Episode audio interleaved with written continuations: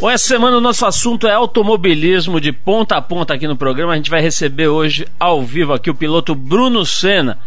Ele que é sobrinho de um dos mais geniais esportistas de todos os tempos, né? um dos mais geniais pilotos, certamente, em todos os tempos, o tricampeão mundial de Fórmula 1, Ayrton Senna. O Bruno está mandando muito bem na Fórmula GP2, que é uma das categorias de acesso à Fórmula 1. Ele pode ser o próximo representante do Brasil na Fórmula 1.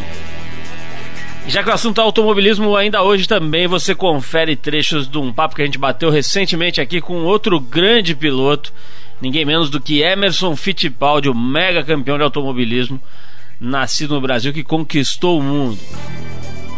Enquanto a gente vai aquecendo por aqui, você vai ouvir a banda norte-americana The Birds, que foi formada em 64 e é considerada por muita gente uma das mais importantes e influentes do rock and roll dos anos 60, misturando o folk de Bob Dylan e o rock pop dos Beatles. Do primeiro álbum dos caras a gente separou Mr. Tambourine Man, composição do próprio Bob Dylan e gravada pelos The Birds em 65. Depois da Mr. Tambourine Man a gente volta para conversar um pouquinho com Emerson Fittipaldi aqui no programa.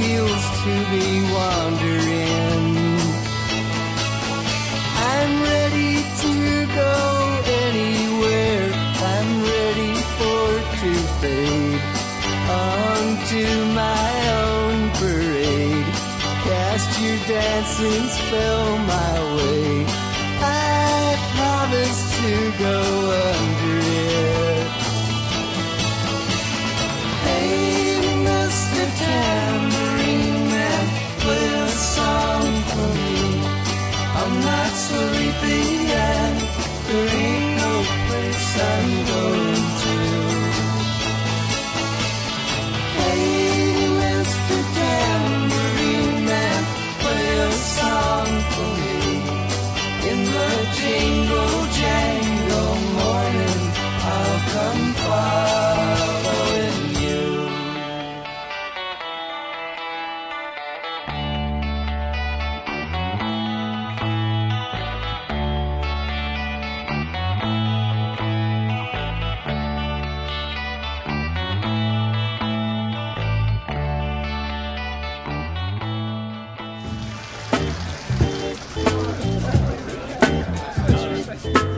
Estamos de volta, esse é o programa de rádio da revista Trip. E você ouve agora alguns trechos da entrevista que a gente fez com Emerson Fittipaldi no começo do ano passado. Nesse primeiro trecho, o Emerson, que começou pilotando moto, conta como algumas vassouradas acabaram com os planos dele na motocicleta. Vamos ouvir. Eu estava correndo de motocicleta de 50cc, que é uma categoria pequena na época, inclusive eu corri com a motocicleta do Adu Celso, que era muito amigo meu depois de dois anos, eu fui convidado a, a, competir com uma motocicleta maior. Na época eu tinha 15 anos, existia um regulamento em casa: nenhuma motocicleta acima de 50 cc você pode correr. E eu, escondido, fui para Interlagos com os amigos meus, coloquei um macacão diferente, um capacete diferente, óculos diferente e saí de trás dos boxes, uma corrida de 100 milhas Interlagos. Aí larguei, vinha andando bem, quebrou a corrente, não terminei a corrida. Voltei para casa. Eu estava com, com um amigo meu, querido amigo meu, Roberto Nabuco. E eu falei, Roberto, fica comigo. Minha mãe perguntou, como é que foi o dia hoje? Eu falei, eu fui velejar. Ah, você foi já Eu estava no clube de campo, estava o máximo, tinha um vento bom. Tal. Ah, você foi velejar? Ah, tá. Quer jantar? Quer? Meu amigo sentou comigo, jantamos. A hora que ele foi embora, o Roberto saiu de casa. Minha mãe me chamou e falou: Ah, é, você foi velejar? Pegou uma vassoura, me trancou na copa e acabou minha carreira de motociclista. A gente está conversando hoje aqui com Emerson Fittipaldi, um dos mais importantes pilotos brasileiros em todos os tempos. Nesse segundo trecho, o Emerson conta como é que foi a festa de comemoração do seu primeiro título na Fórmula 1, conquistado quando ele tinha só 25 anos. Aconteceu tão rápido, foi uma coisa assim que eu nunca imaginei começando a correr na Europa. Em 1970 eu conseguiria ser campeão mundial dois anos depois. Para mim foi aquele sonho que era além do sonho, né? Meu sonho era um dia poder largar no Grande Prêmio de Fórmula 1.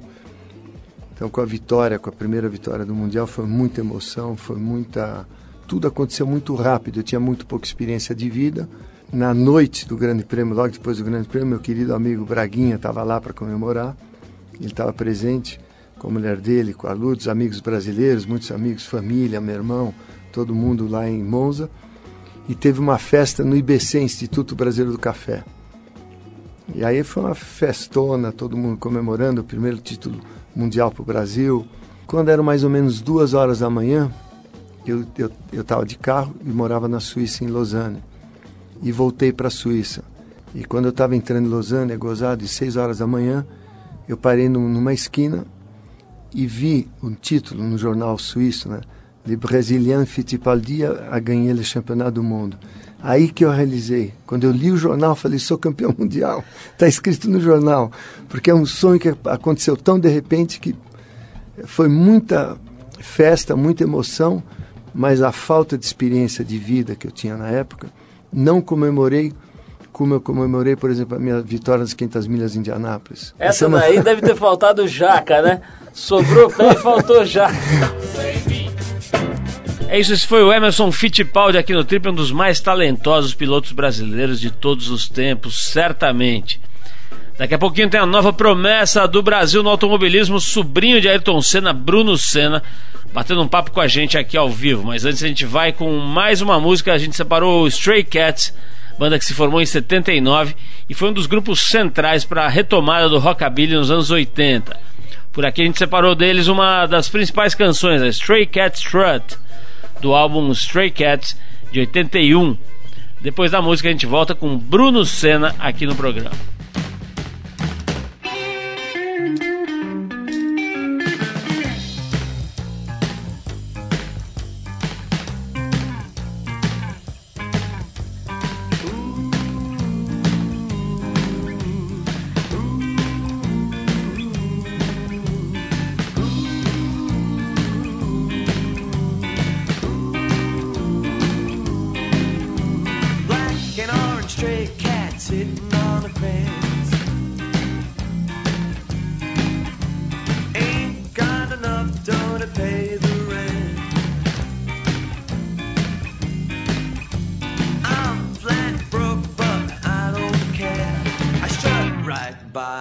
Tail in the air.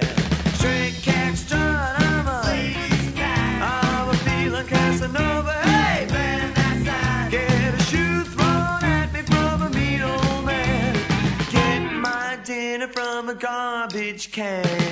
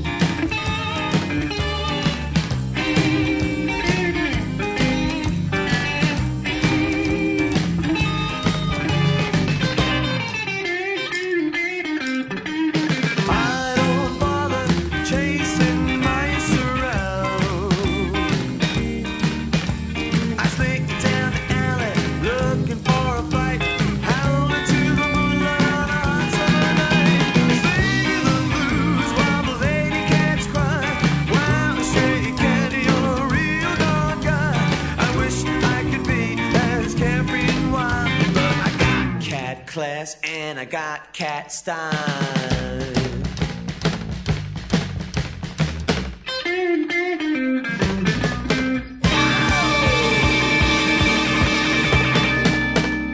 Você está no Trip Eldorado.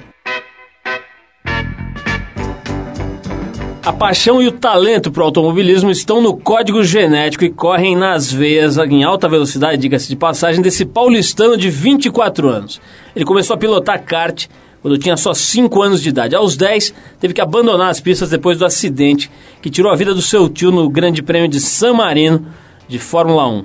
Dez anos depois, desencantado com a faculdade de administração e com o trabalho numa concessionária de automóveis da família, ele retomou a carreira nas pistas muito alto para correr de kart, o que ele descobriu só depois de quebrar algumas costelas, ele se mandou para a Inglaterra para competir e para treinar na Fórmula BMW.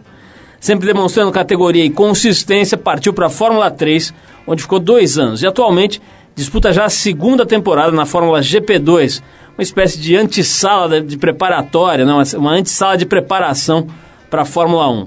Disputando o campeonato pela equipe iSport International, ele está na segunda colocação só sete pontos atrás do líder e a três rodadas do fim do campeonato. Ou seja, tem boas chances de levantar esse caneco. Estamos falando aqui do Bruno Senna Lali, mais conhecido como Bruno Senna, sobrinho de um dos mais espetaculares pilotos de todos os tempos, ninguém menos do que o tricampeão Ayrton Senna. O Bruno Senna veio aqui hoje bater um papo com a gente, o que nos deixa muito felizes.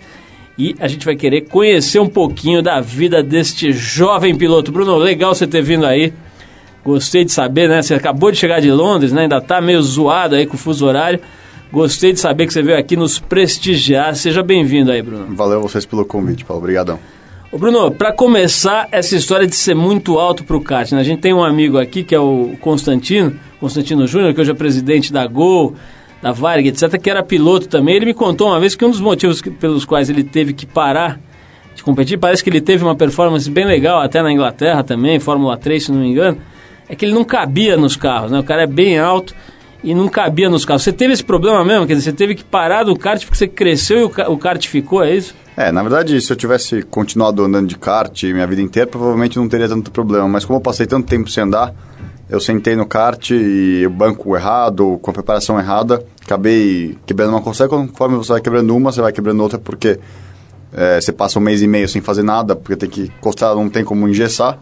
Aí você tem que ficar parado lá e aí quando você entra no carro de novo, aí dirige e quebra de novo. E aí passei um, bom ano fazendo isso, eu desisti, foi que não, achei que não dava mais. Agora vem cá, tem uma limitação de altura, quer dizer, não dá para imaginar um piloto de Fórmula 1 de 2 metros e 5, por exemplo, não vai caber em carro nenhum, é isso? Não, acho que a idade, a altura limite assim é para 1,80m, assim, essa é a altura que dá para ainda sentar no carro e caber direitinho. O problema é que a partir disso você começa a ficar muito pesado também e você começa a não caber no carro. Os carros de Fórmula 1 hoje em dia, com a competitividade que tem, eles têm que ser o mais compactos, mais é, estreitos, e o monocoque tem que ser o menor possível para poder colocar o peso onde eles quiserem e as dimensões serem melhor para a aerodinâmica também. Vem cá, Bruno, todo mundo que vê notícias sobre você e o próprio teu nome, né, associa com o Ayrton por causa da, da importância que ele teve na, no automobilismo, no esporte brasileiro, enfim.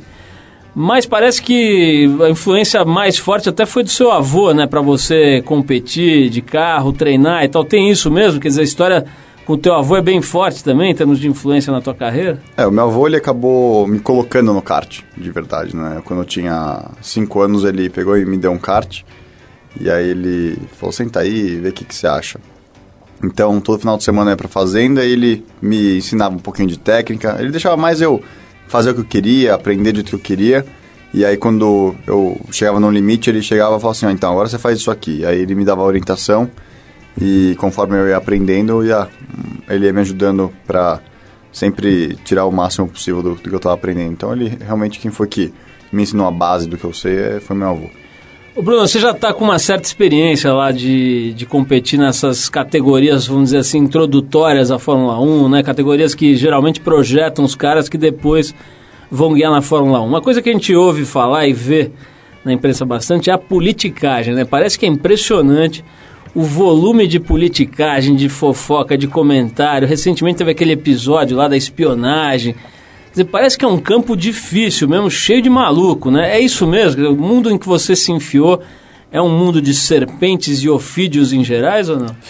É bem isso mesmo. Lá, o negócio da Fórmula 1 e automobilismo em geral, não só na Fórmula 1, é bem é bem cheio de. é, como envolve muito dinheiro, né? É sempre assim, né? Todo, sempre, tudo que envolve muito dinheiro tem lá os, os espertos e os que se envolvem e por aí vai pela frente. Cheio de animais peçonhentos, então. É, basicamente. Então é importante você estar com uma equipe preparada para poder lidar com isso, entendeu? E se você chegar lá muito bobo, você toma na cabeça e mesmo se você for bem sucedido, você acaba nunca usufruindo da- da- do seu sucesso porque tem alguém que é dono do que, de tudo que você faz e aí por aí em diante. Então é importante saber o que você faz quando chega lá.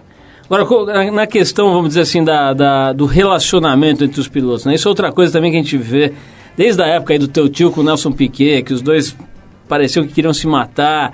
E, e volta e meia você vê, né, agulhada de um no outro, etc. Como é que, é, como é que faz para você se manter relativamente blindado contra essa politicagem entre os competidores? Bom, na verdade, hoje em dia é um pouco mais distante isso, né? Na- Naquela época do Ayrton e antes, os pilotos eles eram mais tinham mais opinião, vamos dizer. Hoje em dia, todo mundo tem que ter uma imagem mais profissional, todo mundo tem que ter uma postura mais profissional.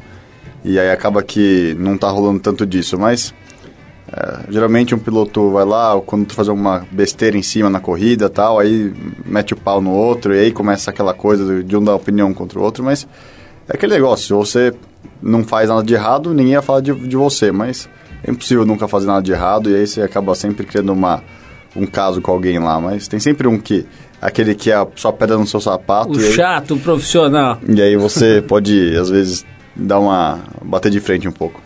Ô, ô, Bruno, eu, já, eu conversei outro dia com o Pedro Paulo Diniz, que fez uma trajetória semelhante aí, né, de ir para as categorias de base, não sei se dá para chamar assim, mas enfim, essas categorias que projetam os pilotos, que preparam os pilotos para a Fórmula 1, depois teve a carreira na Fórmula 1. E ele estava me contando que ele foi para lá, para Inglaterra, e parece que ele morou, inclusive, junto com o Rubinho Barrichello, eles dividiam lá o apartamento, disse que era uma, disse que era uma pindaíba lascada. E ele não é exatamente um cara acostumado a passar esse tipo de situação. Você também foi e ficou na pindaíba, ou você já chegou lá num palacete cercado de mulheres, joias e carros importados? Não, não é bem assim. Quando eu cheguei lá também, não tinha muito, é, muita certeza do, de qual seria o nível de investimento que a gente deve- deveria fazer. Porque eu comecei a correr lá. Então você não sabe se você pega realmente investe uma vez, porque eu não sabia se era bom o suficiente, minha mãe também não sabia se era bom o suficiente e tal. E foi uma experiência. Então no começo a gente foi mais devagar, não foi é, gastando muito dinheiro, a gente foi simplesmente fazendo o que tinha que fazer, foi menos profissional. E conforme foi, eu fui desenvolvendo, conforme, conforme- eu fui melhorando, a gente começou a fazer uma estrutura mais profissional, tanto na parte é, da, da equipe como na parte da minha equipe né, de, de management. Minha, minha irmã é minha, é minha empresária, tem, a gente foi pegando mais pessoas para ajudar a gente e tudo mais.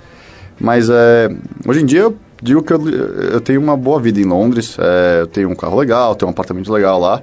Mas, óbvio, o, apartamento é alugado, porque haja dinheiro para conseguir ter um apartamento próprio em Londres. Mas é, eu não tive muitos problemas, assim. Graças a Deus a gente teve é, oportunidade de ter patrocinadores. Em 2005 a gente conseguiu poucos, em 2006 a gente já conseguiu mais patrocinadores.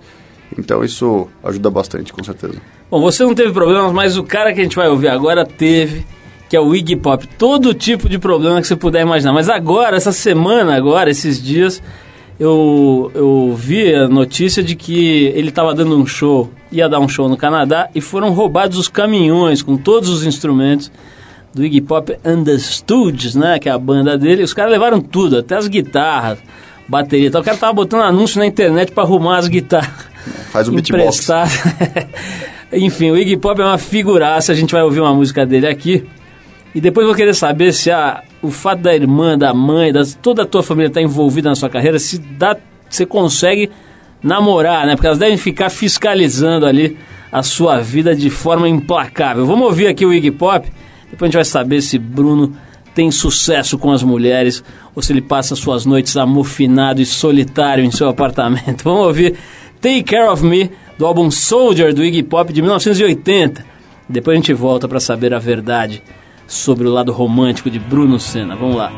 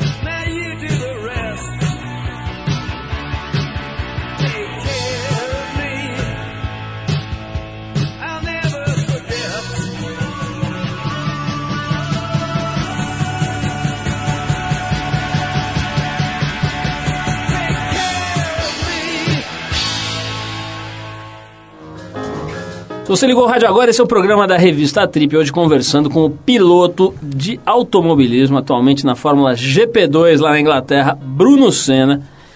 Bruno, essa história do, desse sufixo, né? Virou um sufixo do seu nome, o nome do teu tio, né? Quer dizer, acho que todo mundo que fala em você, por enquanto, pelo menos, Bruno Senna, sobrinho de Ayrton Senna.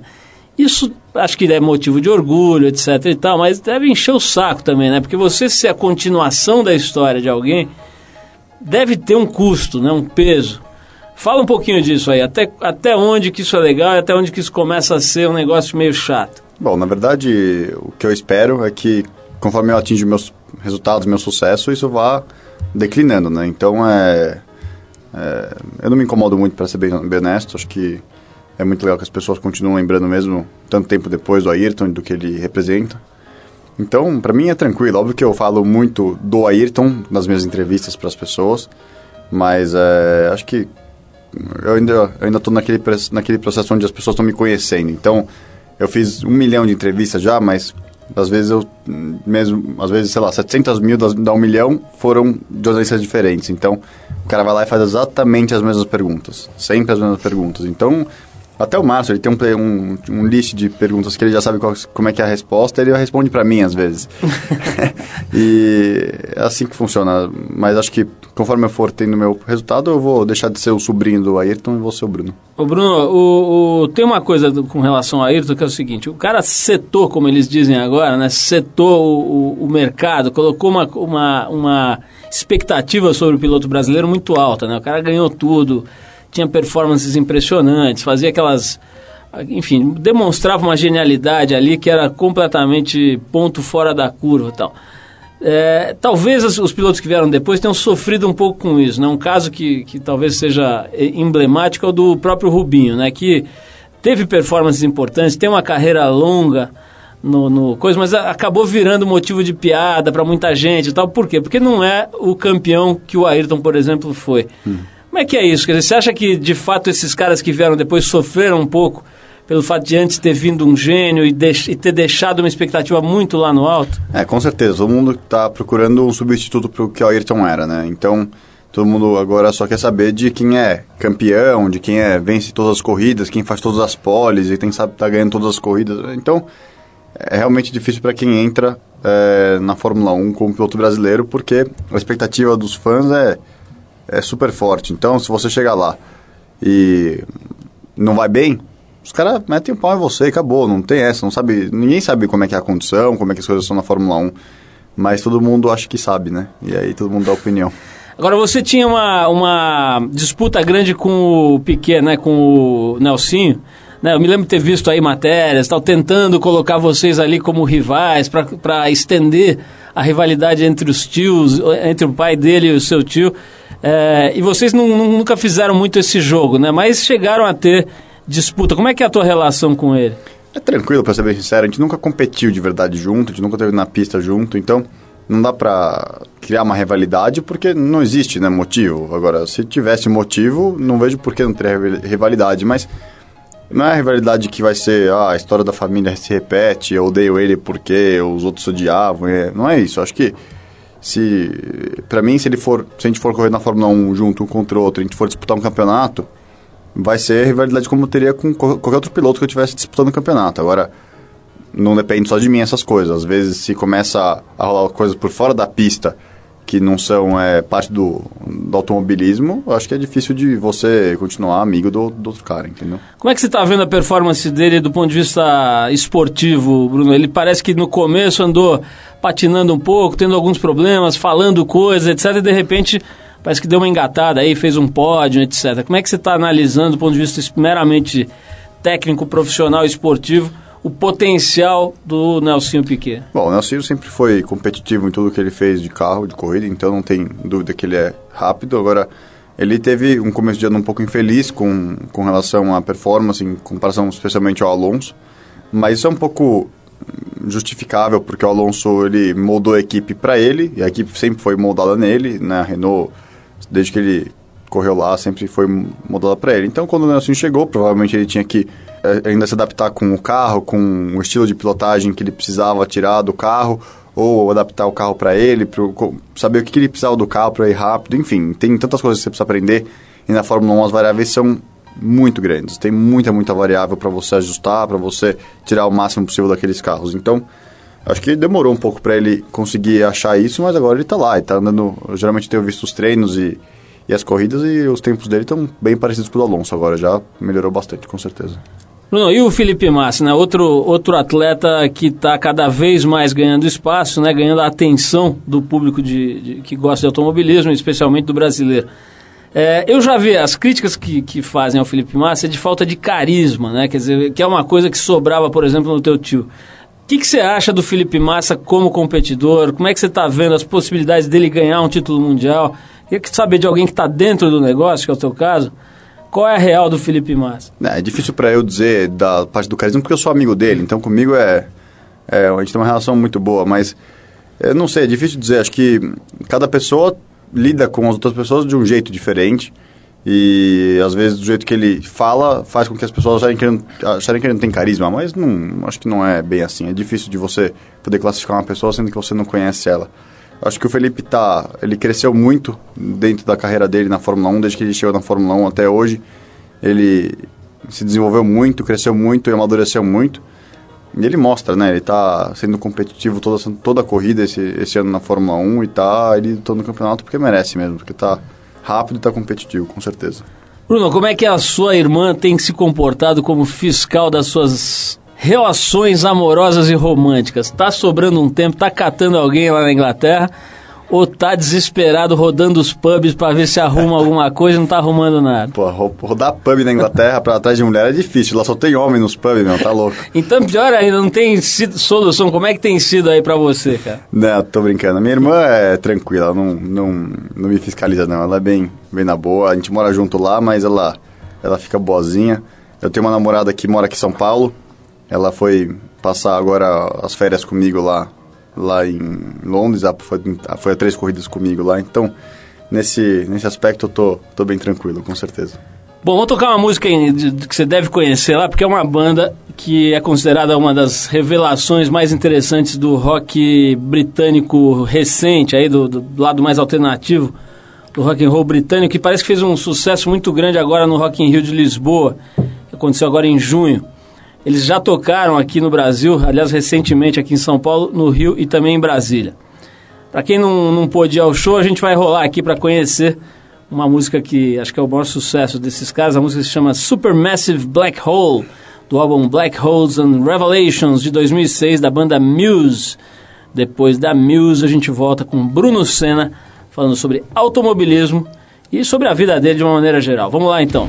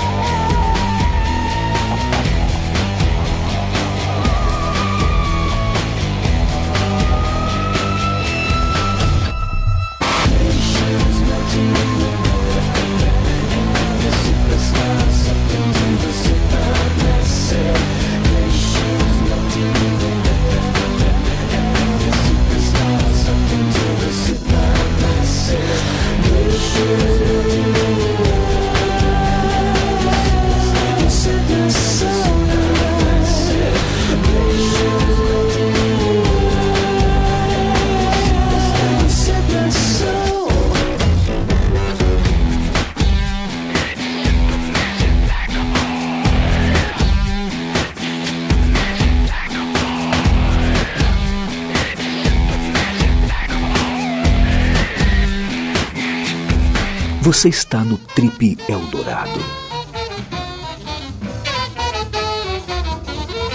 Estamos de volta, esse é o Trip hoje conversando com o piloto de automobilismo atualmente na GP2, na Fórmula GP2 lá na Inglaterra, o Bruno Senna. Bruno, a gente estava falando aqui é, sobre automobilismo de uma maneira geral. Outro dia eu tive a- o privilégio de ir é, visitar o Emerson Fittipaldi. Ele me mostrou o Copersucar, né? Ele tem um carro lá da Copersucar que parece uma jamanta atualmente, né? O carro é largo, assim, eu não entendo nada de Fórmula 1, você viu, a gente acompanha assim como espectador da- da- meio distante, Mas dá pra você ver que o negócio evoluiu demais, né? O carro parece uma, sei lá, uma jamanta, um, um carro de entrega de leite, assim, ele é meio largo, enorme e tal. E hoje você vê as coisas muito mais afiladas, né? O design mudou demais, imagino que tudo tenha mudado dessa época pra cá. Acho que o Cooper, Copersucar era ainda dos anos 70, né? É, e na segurança, Bruno, a gente, pô, falando é, com você que, que viveu tão de perto aí a- o acidente do Ayrton, e acho que o Brasil inteiro é, tem isso como um trauma muito forte. O que, que mudou depois do acidente do Ayrton para cá, ou enfim, nos anos mais recentes, em termos de segurança? Porque, ultimamente, quando se vê acidentes, se vê acidentes é, é, hollywoodianos ali, né? Acontece coisas incríveis e, em geral, felizmente, é, o piloto sai, sai é, em, em condições ali, sem, sem grandes danos. Está muito mais seguro ou ainda continua sendo relativo isso daí? Não, com certeza a segurança aumentou exponencialmente desde o acidente do Ayrton. Aquilo foi, aliás, algo que Alertou. né? alertou e começou a fazer todo mundo, é, não só os carros, mas também as pistas ficarem mais seguras. Eles estão estabelecendo novos padrões de segurança, então pista com área de escape, pista com zebra diferente, com barreira diferente, enfim, né, um monte de adaptações que eles estão fazendo, mas os carros com certeza são muito resistentes. É, eu mesmo já tive alguns grandes acidentes na, na, na Fórmula 3. Na GP2 eu não tive muitos acidentes, mas na Fórmula 3 tive dois, duas batidas bem, bem fortes e saí tranquilo andando do carro. É porque realmente as coisas são. Os carros são muito seguros e os bancos são muito bons. Você faz um banco moldado no seu corpo, você bate, você não tem estresse em uma certa parte do seu corpo porque está apoiado de um jeito diferente. Seu, é seu formato ali, aquilo lá distribui a, a- o impacto pelo corpo inteiro, então tudo diminui bastante. E óbvio que é um esporte de risco, porque sua cabeça está para fora do carro, se você bater 300 por hora não tem carro que aguente também. Enfim, tem muitas variáveis que não são controláveis, mas de qualquer forma é, o risco hoje é muito menor. Na história do automobilismo tem uma cena com o Ayrton que é muito lembrada, que é aquela cena em que ele sai de tal forma extenuado de uma corrida que ele ganha, que ele mal consegue erguer o troféu, né? E depois vem todo aquele processo, até que de, de alguma forma projetou o Nuno Cobra, né? De, de- do Ayrton indo buscar um lado que ele não tinha tão desenvolvido, que era o lado da preparação física, né? Hoje o que a gente vê, dizer, o próprio visual dos pilotos mudou, né? São caras mais fortes em alguns casos, né? Você percebe que o aspecto físico está sendo trabalhado também com, com eficiência de ponta, né? Como é que é hoje, no teu caso, um piloto está se preparando, que está competindo nessas categorias de base, como é que tem sido o teu trabalho no aspecto físico? Você tem equipe, é um treinamento diário, como é que é mais ou menos esse lado da história? Bom, hoje em dia piloto de Fórmula 1 é atleta de elite, né? Não tem, é, não tem moleza para piloto de Fórmula 1. Você tem que ser forte, tem que ser bem preparado, tem que ter coração grande, VO2 alto. E todo piloto que realmente aspira a Fórmula 1 tem que ser atleta. Você tem que, meu, treinar todo dia, físico, eu treino seis vezes por semana. E é pauleira, duas vezes por dia treino e tem que fazer mesmo. Se não fizer, você chega lá e você tem uma desvantagem em relação aos, aos outros caras que estão mais preparados. Você é que ninguém percebe, mas você, quando você é um piloto e você está cansado, você, sua tensão diminui, você não consegue mais fazer aquelas voltas no limite que você conseguia fazer antes.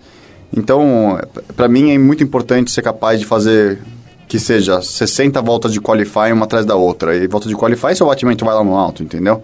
Você tem que ser capaz de aguentar o, não só a força G, a, o esforço físico, mas também a, o estresse da, da adrenalina, de tudo que seu corpo passa na hora que você está acelerando. Agora, o que, que é exatamente esse treinamento? Você fala em duas sessões por dia, quanto tempo cada sessão, o que, que é aeróbio, o que, que é força, dá para descrever mais ou menos? É, eu faço treinos aeróbicos de, diversos, né? Eu faço natação, eu, faço, eu pedalo bastante, é, eu não corro tanto que eu tenho um probleminha no quadril, então não posso abusar muito, mas eu tenho geralmente é, corrido um pouquinho, estou tentando fazer, treinar para fazer um triatlon, é, faço máquina de remo, máquina de remo é uma boa, uma boa forma de, de, de fazer os músculos das costas ficarem bons das, e da, do ombro e tudo mais. Então é, é um bom jeito de você se preparar nesse, nesse lado cardio. E também tem o lado de musculação que você tem que fazer, eh, dependendo do seu tamanho. Eu sou alto, então não posso ficar muito grande, senão eu fico pesado. E acho que o limite de peso que os caras querem na Fórmula 1 é até 73, 74 quilos. Não pode ser mais pesado do que isso, que começa a, tirar o lastro do carro e você tem que... Você perde a eficiência do distribuição de peso. Então, eu faço eh, a máquina de pescoço, principalmente. é, ombro, você trabalha os músculos que você precisa. O abdominal é muito importante e os músculos das costas, na parte de baixo das costas, é, são muito importantes. Tem que ter essa parte do tronco e do core muito bem trabalhados para poder aguentar lá, porque é pauleira. Essa preparação é orientada por uma pessoa só? Você tem uma equipe com vários orientadores? Como é que funciona no lado físico? Eu tenho um preparador físico que era. Ele é o mesmo preparador físico que era do David Coulter. Ele chama Andy Matthews. Ele, ele fez até um curso de, curso de osteopatia agora. Ele é um osteopata formado. Então ele me treina e se eu me quebro ele me arruma também. Então não tem problema. Funilaria e pintura já vem incluído Já no vem, é. pacote. A gente está falando aqui quase só da tua profissão, né, Bruno? Vamos falar um pouquinho do, do aspecto, enfim, da tua vida. Você está com 24 anos, é isso? O que você tem feito? Você consegue fazer? Quer dizer, é uma, é uma profissão que certamente absorve demais, né? Você falou em dois treinos por dia, só isso já né, toma boa parte do tempo aí acordado, digamos assim. Mas o que, que você tem conseguido fazer? Você tem conseguido ler, você tem conseguido estudar, você tem conseguido ampliar um pouco esse aspecto mais, entre aspas, cultural aí? Como é que você faz para para evoluir também nesse sentido? Bom, é, é difícil você achar muito tempo pra fazer outras coisas. Normalmente eu acordo, tomo café, treino. Aí eu como, aí eu espero um pouquinho, almoço. Aí eu vou lá, treino. Aí eu como de novo, eu durmo. Enfim, é mais ou menos. Minha vida depende muito do treino e do sono. Então eu preciso sempre estar me preparando nesse sentido. É, pra ser bem honesto com você, não estou indo absolutamente nada nesse momento. Eu não sou muito um ótimo leitor. eu nunca tive muito hábito de ler muitos livros, não é uma coisa que me agrada bastante, mas acho que é possível, quando dependendo da, da- do nível que você está na sua carreira, fazer curso de inglês ou curso para você melhorar, é, para aprender outras línguas e tal. Eu tô com um problema muito grande de tempo, porque por causa do meu sobrenome, por causa do meu, de onde eu tô e da, dos prospectos futuros, eu tenho uma demanda altíssima de coisa de, de imprensa, de patrocinadores, etc. Então, eu acabo que na semana que eu teria livre, que seria, por exemplo, essa, eu vim para o Brasil para trabalhar, para fazer coisa com os patrocinadores, comercial, etc. Então, realmente o tempo é bem escasso para mim. E aquele dia que eu tenho livre na minha semana, eu não quero saber de fazer nada. Eu quero sentar no meu sofá, assistir uma televisão e esquecer do mundo para poder me preparar para a próxima semana. Agora, tem uns outros esportes aí, esportes de prancha, que parece que você tá gostando também. Eu ouvi dizer que você, você tá andando de snowboard, né? Tem o wake também, que eu sei que você já deu uma... E parece que você andou até fazendo um- umas experiênciazinhas com surf, é isso mesmo? Você tem brincado com as pranchas aí? Eu gosto bastante, eu sempre andei bem de wake, eh, quando eu fiz eh, snowboard também andei muito bem, tenho facilidade com, com essas coisas, mas eh, no meu contrato eu não posso fazer nenhum dos dois, porque é, principalmente snowboard é muito fácil de se machucar. Eu sempre tinha o hábito muito saudável de no último dia da viagem ir para o snowboard park e pular em todas as rampas e fazer malabarismo até se quebrasse era o último dia, né? Bom, nunca quebrei nada, graças a Deus, mas o risco realmente é alto e a gente tem que sempre play hard. Então não tinha é, muito. Mas agora eles, eles não, não querem que eu faça muito mais essas coisas, né? Bruno, para fechar aqui, é, você estava me falando que você está atrás do pântano agora, nesse momento, né? Que é o cara que está na ponta do, do GP2 aí. Fala um pouquinho sobre a sua situação no campeonato, nessa Fórmula GP2. Bom, eu tô em sétimo no, Desculpa, eu tô em segundo no campeonato, sete pontos atrás do, do Giorgio. O Giorgio Pantano, ele é um cara que tá nesse nível de automobilismo, que seria a Fórmula 3000, desde 2001. Então ele tá faltando experiência para ele. Ele não, não- quase não fez nada de automobilismo antes disso. E ele. Então ele tá muito consistente. Esse ano, geralmente ele vem, na, ele- desde 2005, quando começou a GP2, ele sempre correu. E ele. Geralmente ele estava em equipes menores para desenvolver o carro. E esse ano ele conseguiu sentar num carro competitivo logo de cara. Então, geralmente ele passa metade do ano, passava metade do ano desenvolvendo o carro e depois começava a ter uns resultados. Esse ano ele sentou num carro competitivo logo de cara. E aí ele pegou confiança, porque ele já chegou bem e fazendo pontos e tal. Então ele tá com a confiança que ele vai, que ele pode entrar na Fórmula 1 de novo. Ele tá realmente batalhando por isso. No- Nos anos anteriores ele tava mais lá, vou ganhar uma corrida, vou, os caras vão me pagando, tô tranquilo. E esse ano ele tá lev- levando realmente a sério. Então é, é difícil andar ah, com um cara tão experiente que nem ele, porque ele sempre foi rápido. Ele teve a, a oportunidade dele na Fórmula 1, não aproveitou bem. Então é, é uma boa referência para ter no campeonato, com certeza, um cara tão experiente que nem esse e, tentar dar pau nele.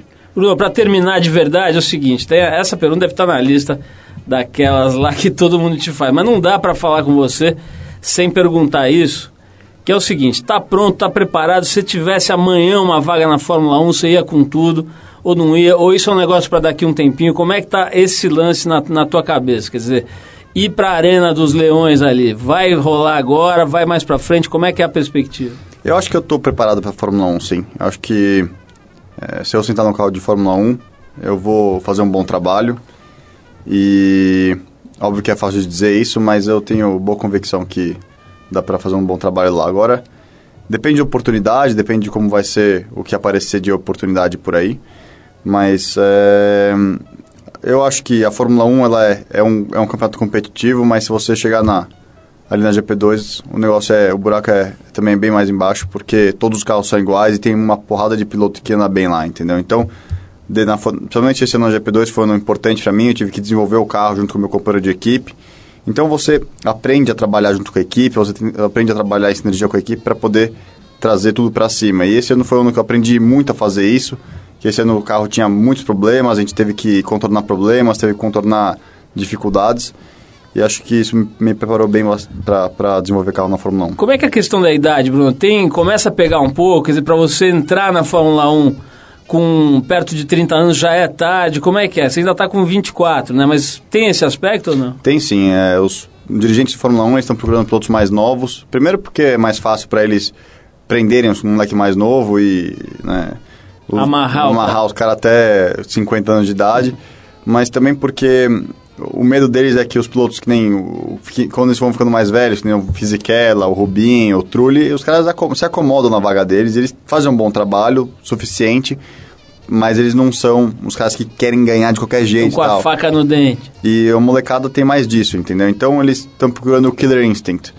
E por isso que eles pegam a molecada mais do que. Eles querem olhar mais para os moleques do que para os mais velhos. Então é importante só mostrar que eu tenho o Killer Instinct para eles e, e a consistência também, aí dá para convencer. Bruno, genial, deu para dar uma geral aí na tua carreira, na tua história. Boa sorte aí na GP2. Espero que você ultrapasse o pântano sem pisar no lodo. Ganhe troféu, joias e mulheres no em cima do pódio. Você merece, sua namorada que nos, perdoe. É, manda um abraço para sua mãe, que é uma pessoa genial. Precisava ver se um dia ela vinha aqui contar pra gente Vou falar para ela vir pra Fala pra ela ver, porque as coisas que ela faz são absolutamente especiais, né? Uma pessoa que tem olhado para o Brasil um, com um olhar moderno, um olhar que faz ponte, né? Entre o Brasil rico e o Brasil pobre, que é uma das coisas mais importantes que tem para ser feitas hoje em dia. Então fica aqui o nosso respeito, nosso abraço para Viviane Sena e também o convite para ela vir aqui, a hora que ela tiver um tempinho. E para você, Bruno, boa sorte, boa viagem. Você vai voltar agora para a Inglaterra de novo, né? Já daqui uns dias.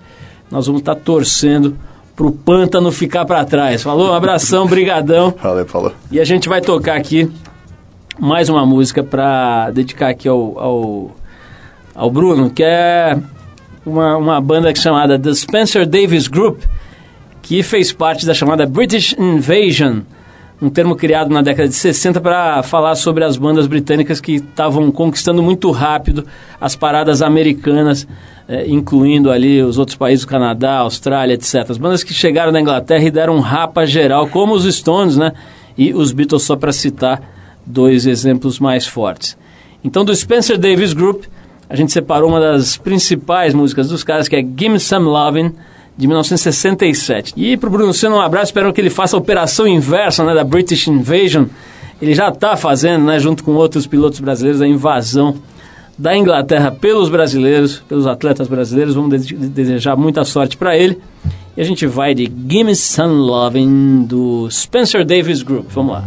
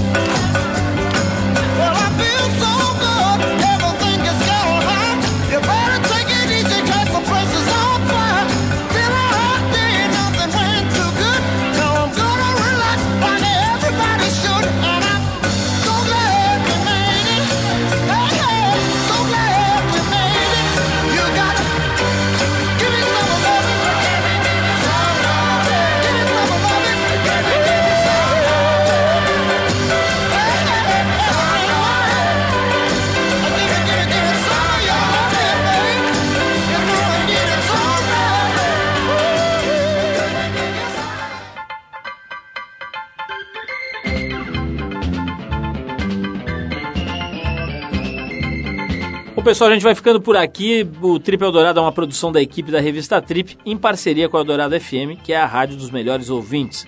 A apresentação é de Paulo Lima com participação excepcional e esporádica de Arthur Veríssimo. Coordenação de Endrigo Kiribras. Produção e edição Alexandre Potashev.